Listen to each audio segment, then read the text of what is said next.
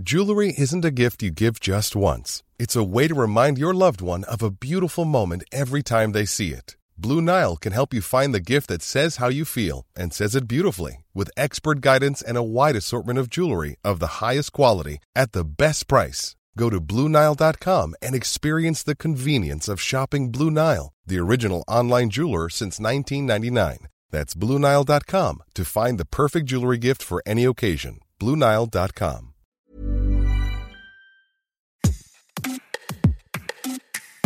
Vouloir fonder une famille, avoir un enfant, puis se rendre compte que pour mille et une raisons, ce ne sera pas possible facilement, naturellement. Infertilité, voire stérilité dans les couples hétérosexuels, projet d'enfants de femmes seules, de couples lesbiens. Alors quoi faire? Avoir recours au don de gamètes, c'est-à-dire de spermatozoïdes ou d'ovocytes. Le don de gamètes, c'est une activité d'assistance médicale à la procréation, la PMA, et ça relève des compétences de l'Agence de la biomédecine. Ce don de gamètes, il est réalisé au sein d'établissements de santé autorisés dans notre pays. Un don de quelques cellules qui donnera peut-être une grossesse, peut-être un bébé, un don qui changera un couple des femmes qui ont le projet d'être parents. Dans cet épisode de Minute Papillon, le podcast d'actu de 20 minutes, on va parler de dons d'ovocytes avec Édouard, 35 ans, cadre commercial dans la grande consommation, et Mélodie, 30 ans, qui travaille dans les pompes funèbres, un couple de région parisienne qui a reçu un don d'ovocytes ayant conduit à une grossesse et un enfant né en 2019. Une histoire qui a commencé il y a 10 ans l'histoire n'a pas commencé par un désir d'avoir un enfant, puisqu'on était au tout début de notre relation, on venait à peine de se rencontrer, ça faisait euh, quelques semaines quand en fait on a appris que Mélodie avait un problème donc lié à la conception, plus un problème euh, hormonal et donc était touchée par une ménopause précoce. Donc on s'est dit en fait très très vite, faut qu'on s'inscrive le tôt possible parce que le process va, être long et même si on veut pas un bébé demain, on sait qu'on en voudra un dans un an, deux ans, trois ans. Pour préciser, vous aviez quel âge? Moi, j'avais 20 ans. Et moi, j'en avais 25. En fait, on était allé voir un spécialiste, parce qu'à l'époque, on habitait dans le sud de la France, qui nous avait dit que le seul moyen de concevoir, c'était de passer par un don d'ovocytes. Et pour ça, il y a des centres en France qu'on appelle les SECOS, centres embryonnaires de congélation des ovocytes et des spermatozoïdes. On avait pour projet de toute façon de déménager euh, sur Paris pour nos carrières professionnelles. Et on est arrivé à Paris en 2016 et j'avais 24 euh, ans. Dans quel état d'esprit vous étiez? Parce que vous, vous avez commencé en fait les démarches directement avec un don d'ovocytes. Vous n'avez pas commencé à faire des FIV ou de la stimulation ou de l'insémination euh, artificielle. Vous avez directement commencé par le don d'ovocytes. On a déjà de la chance de l'avoir su très tôt. On a eu le temps pendant ces quelques années où on n'a rien fait, où on s'est pas inscrit, où on n'était pas en essai d'avoir un enfant, justement d'avoir ce processus d'acceptation. Et j'ai eu de la chance quand même d'avoir Edouard qui a toujours été hyper positif sur la situation en se disant il faut même pas qu'on pense à ce que ça aurait été d'essayer d'avoir un enfant naturellement, ça n'arrivera jamais. Quand on s'est inscrit, c'était encore compliqué. Alors oui, il y avait une démarche, mais c'est vrai que quand on n'est pas encore devant le fait accompli, parce qu'on ne s'est pas vraiment projeté, se mettre en face d'un professeur spécialisé en, biogénétique qui nous dit euh, bon ben voilà vous avez une ménopause précoce vous pouvez pas avoir d'enfant naturellement on va devoir passer. Voilà. Donc ça a été un peu un cap quand même euh, difficile parce que les premiers rendez-vous il y avait forcément beaucoup d'émotions. Et puis après euh, au bout du deuxième troisième une fois qu'on a vu le professeur puis le psychologue puis qu'on a pris l'habitude de parler de notre souci perso, ça s'est fait beaucoup plus facilement. Puis après, on est lancé, quoi. Tout ce processus donc de l'inscription en 2016 jusqu'à donc le don en lui-même avec le transfert, ça a mis combien de temps tout ça?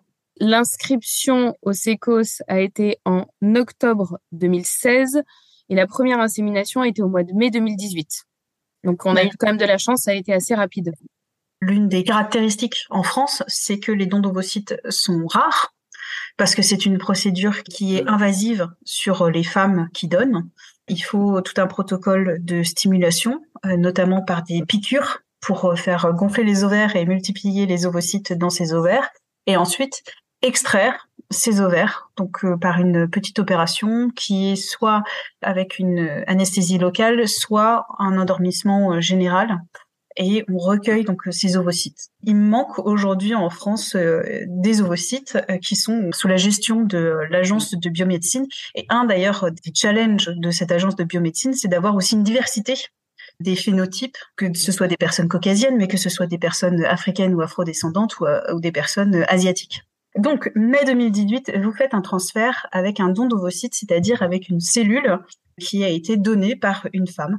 Et donc, il y a eu une insémination avec le spermatozoïde ou les spermatozoïdes de vous, Edouard. Exactement. Et ça, bon, j'avoue que ça a été un peu loin de nous parce qu'une fois que moi j'ai fait mon, mon don, enfin mon recueil plutôt, et euh, une fois que Mélodie euh, a reçu son don, la médecine a fait son travail et nous, on a dû euh, bah, juste participer au rendez-vous d'insémination, donc qui a été assez rapide, hein, mais lourd émotionnellement.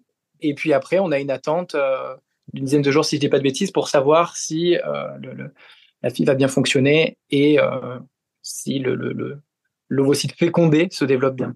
Les dix jours les plus longs de votre vie L'attente est longue. Le résultat, c'est pas celui qu'on attendait sur la première euh, sur la première insémination. On a eu ce négatif, euh, donc euh, j'étais pas enceinte via le premier embryon et le premier transfert qui avait été effectué, mais on se mariait un mois plus tard et donc on s'est marié, on est parti en lune de miel, on a bien profité et au retour de notre lune de miel, là ça a été beaucoup plus rapide puisqu'il nous restait trois embryons congelés donc, il a juste fallu que je prenne euh, des, un traitement en fait euh, au mois de juillet. Et au bout de trois semaines, on a pu refaire un essai. Et donc, euh, j'ai eu une deuxième insémination fin juillet. Les dix jours. Et là, il y a un test de grossesse qui est positif déjà. Et la prise de sang que j'ai fait deux jours avant celle qu'il fallait faire officiellement était aussi positive. donc là, c'est un début de grossesse qui, qui commence. Tout se passe bien. J'ai eu en plus une grossesse assez facile. Hein. Et voilà, un petit garçon qui arrive en pleine forme au mois d'avril 2019 et qui a fêté ses quatre ans euh, il y a quelques jours. Mais l'histoire n'est pas finie. L'histoire n'est pas finie parce que quand on, bénéficie d'un don, on a toujours plusieurs ovocytes, normalement. Dans notre cas, on en avait euh, de mémoire quatre de viables. Bah, après la deuxième tentative réussite, avec deux ovocytes euh, fécondés de côté, donc qui sont congelés, qui sont encore utilisables pendant plusieurs années. Et ce qui se passe dans ce cas-là, c'est qu'on est relancé euh, une fois par an par le SECOS qui nous demande si on souhaite les conserver ou pas. On avait ce doux rêve, dans un monde où tout se passe bien, malgré le passage par la PMA, d'avoir deux enfants. Et donc, on s'est relancé dans une nouvelle tentative. La FIV a eu lieu en octobre 2020. Au bout de dix jours, on se rend compte que c'est positif. Super content. On arrive à l'époque de Noël finalement, quelques jours plus tard, parce que c'était pendant toujours nos congés de Noël, on avait une échographie de contrôle euh, pour vérifier l'évolution du euh, bah, de l'embryon, quoi qu'il ne même pas un fœtus, un embryon. Et donc là, pour le coup, ça allait pas euh, du tout dans le bon sens, qui se développait pas de manière normale, et en fait, il s'avérait que c'était qu'il était non viable. Mais on, l'a su très tard, puisque c'était deux mois après la FIV. Donc pour nous, ça y est, on était embarqué dans une nouvelle grossesse. Son cœur s'était arrêté en fait de au bébé donc, euh, il suffisait juste que j'arrête de prendre les traitements mmh. et mon corps allait évacuer euh, l'embryon. Quand on doit se dire qu'on va, doit aller aux toilettes pour, euh, pour perdre le petit, c'est quand même une étape qui est aussi difficile émotionnellement. Moi, je l'ai très mal vécu parce que quand je suis allée à l'hôpital et qu'on m'a dit que son cœur s'était arrêté, on m'a tout de suite donné des médicaments pour me dire bon bah voilà, là il faut prendre les médicaments et il faut l'évacuer. Et moi, je me sentais pas du tout à l'aise à l'idée de prendre un médicament. Et donc, euh, j'ai arrêté les médicaments et au bout de 5-6 jours, bah, le travail a commencé euh, pour, euh, pour évacuer ce fœtus. Moment très difficile, j'imagine. Après, vous avez fait une pause, le temps d'assimiler déjà la nouvelle. Oui. Le temps d'assimiler la mort de cet embryon. Alors, même s'il était tout petit, même si, même si, même si, même si, on en a parlé dans un, un précédent podcast, le deuil périnatal avec Laurie Zéphir c'est pas le nombre de semaines euh, qui fait que qui mesure la peine qu'on peut avoir par rapport à, un être qu'on attend et qu'on chérit avant même de sa naissance. À partir de de quand vous vous êtes euh, redit maintenant on, repart? On s'est dit on se relance, on se relance pas. Enfin il y a eu beaucoup de questionnements et c'est vrai que quand on passe par la PMA, je pense qu'on se questionne encore plus. Pendant un moment, euh, ça a été non parce que c'était beaucoup trop dur émotionnellement pour Mélodie de se relancer. Et en plus, S'agissant du dernier embryon, on sait qu'après ça, c'est mort. Il faut se relancer dans tout le programme. Et puis là, c'est deux à trois ans d'attente. Après, on a réouvert le truc et on s'est dit, bon, est-ce qu'on est-ce qu'on retenterait pas parce qu'on aura toujours sur la conscience cet embryon qui bénéficie exactement du même patrimoine génétique que notre premier enfant? Et donc, on s'est relancé, on s'est reposé les questions. Et puis après, on s'est dit que déjà, gérer un enfant, c'était un beau boulot.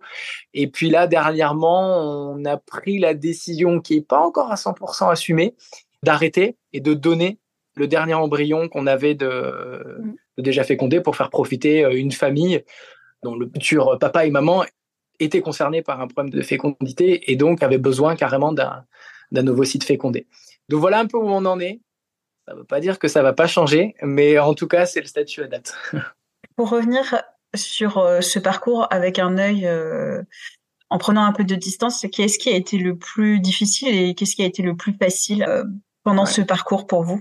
Hum. Le plus facile pour moi, ça a été la, la, grossesse. Et les délais ont quand même été assez courts pour nous. On a vraiment eu de la chance. On a attendu seulement un an et demi. Après, les moments plus difficiles, je dirais que c'était un, la confrontation avec le milieu médical au moment où on a voulu se lancer.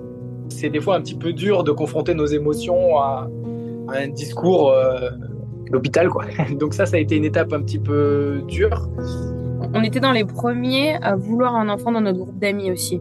Donc on avait personne autour de nous qui avait été confronté soit à des difficultés pour avoir des enfants, soit à l'envie d'être parent, personne ne comprenait euh, ce qu'on vivait. Est-ce que vous avez fait appel à euh, des groupes de parole Parce que l'infertilité concerne un couple sur euh, cinq qui est en âge de procréer. Il y a des, groupes, des collectifs, des associations, des groupes de parole. Ou est-ce que vous n'aviez pas cette information et donc c'est pour ça que vous vous êtes senti peut-être seul En effet, je me suis rapprochée d'une association sur Facebook où j'ai pu discuter avec des personnes qui étaient confrontées à la même chose que moi, aux mêmes euh, échecs, joies, et c'est toujours euh, un peu plus agréable. Et surtout, il y a quand même cette question de la génétique. Pendant des années, je me suis dit bon, je pourrais pas avoir d'enfant. Si jamais j'ai un enfant, bah, il aura pas mes gènes, il aura pas les gènes de mes parents. Je pense que ce qui me faisait le plus de mal, c'est qu'il n'ait pas les gènes de mes parents. Et aujourd'hui, quand vous le regardez, alors même s'il n'a pas forcément euh, le même nez que votre papa ou les mêmes yeux que votre maman, c'est votre fils à part entière, vous l'avez porté. Déjà, détrompez-vous parce que tout le monde dit qu'il ressemble plus à Mélodie que moi. Euh, et même euh, qu'il ressemble à sa famille. Mais c'est vrai qu'après, on dépasse un peu ce truc-là. C'est plus une peur euh, avant de mm. se lancer. Au final, quand on a le bébé en face de soi, on n'est pas en train de le tourner dans tous les sens pour savoir s'il nous ressemble ou s'il nous ressemble pas. On a assez vite passé, passé où tu sais pas, Mélodie, ce que tu en penses, parce que c'est perso, hein, c'est ton, ton point de vue. Mais... À partir du moment où j'ai été enceinte, toutes ces questions, elles se sont envolées. Et je pense que c'est ce que toutes les femmes qui font appel à la PMA et qui doivent euh, être confrontées à un don d'ovocyte ou un don de sperme d'ailleurs pour les hommes. Hein. À partir du moment où on est enceinte, il y a même plus de questions à se poser. C'est notre enfant. Il y a plein de choses qui se construisent en dehors des gènes et euh, de la génétique, c'est sûr. Mais mm. c'est qu'on regarde, on regarde même plus ça. Euh, enfin, puis il est tellement beau de toute façon qu'on n'a pas besoin de savoir à qui il ressemble. Hein. Il ressemble à lui et c'est très bien.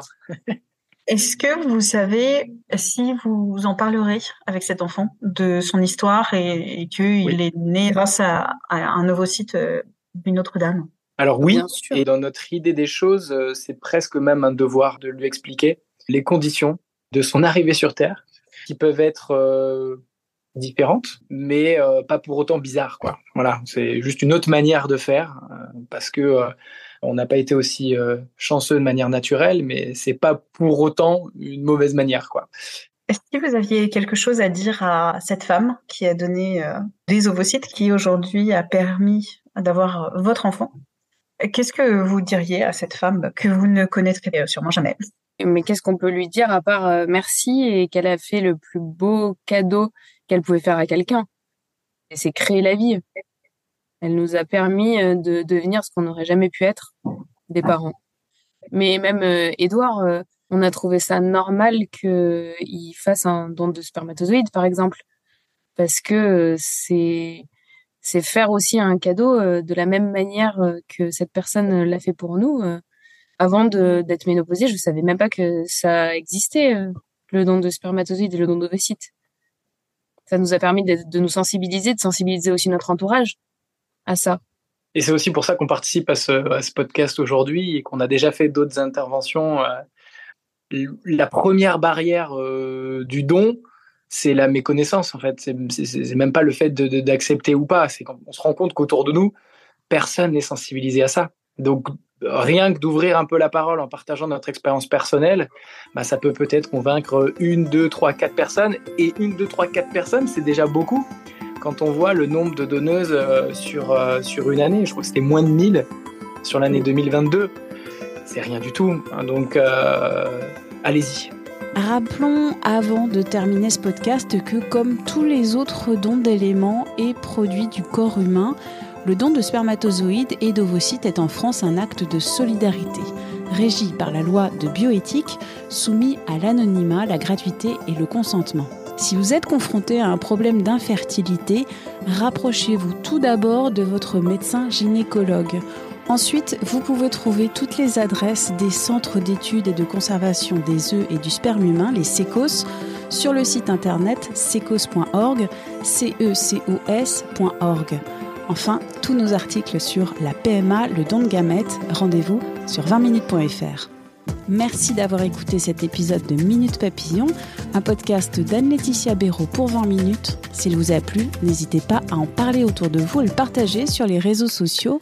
Abonnez-vous gratuitement à ce podcast Minute Papillon sur votre plateforme ou appli d'écoute préférée comme Apple Podcast Spotify, Podcast Addict.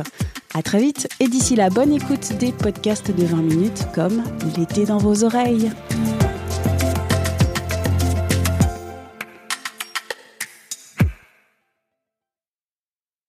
On ne va pas se quitter comme ça. Vous avez aimé cet épisode? Sportif, généraliste, sexo ou scientifique, varié mais toujours bien informé. Découvrez les autres podcasts de la rédaction 20 minutes sur votre application d'écoute préférée ou directement sur podcast au pluriel.20minutes.fr. Et merci de nous avoir écoutés.